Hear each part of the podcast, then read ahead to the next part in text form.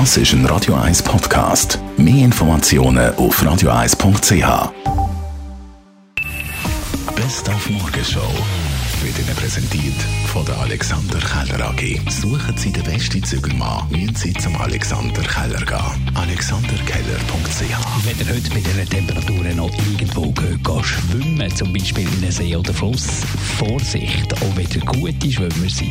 Landläufig geht man eigentlich davon aus, dass wenn man kann schwimmen kann, dass man dann sicher ist.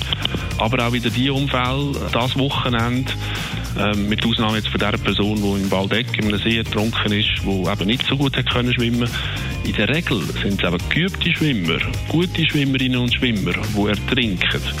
Das heisst, schwimmen können ist selber kein Schutzfaktor ausreichend. Wichtig ist wirklich, dass man die Gefahren kennt und dass man sich seine eigenen Fähigkeiten bewusst ist und nachher auch die richtigen Entscheidungen trifft. Also vielleicht mal besser eben nicht so weit rausgeht. Das hat dann auch sehr viel mit Selbstkontrolle zu tun. Im September gibt es den Boxkampf von den Box-Opas Mike Tyson und sein Kontrahent ist schon weit über 50.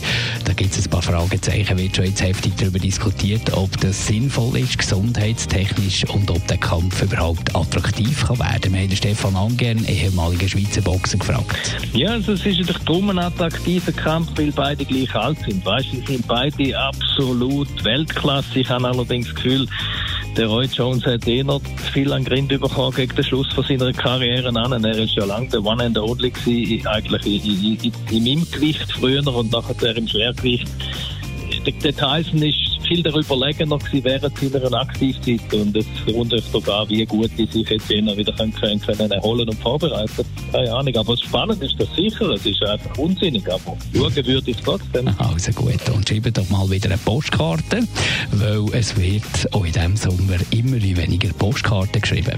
Also grundsätzlich schon sagen, dass sicher das Ansichtskartengeschäft leicht rückläufig ist. Aber es ist nicht so dramatisch rückläufig, wie das vielleicht Leute meinen, die äh, den Eindruck haben, das ist total zusammengebrochen. Also man geht im Jahr so etwa von 5% weniger aus zu, zu Vorjahr.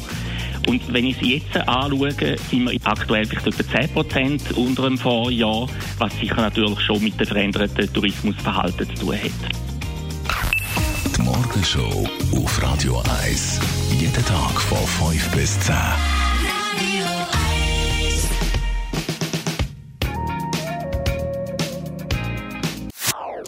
Das ist ein Radio 1 Podcast. Mehr Informationen auf radio1.ch.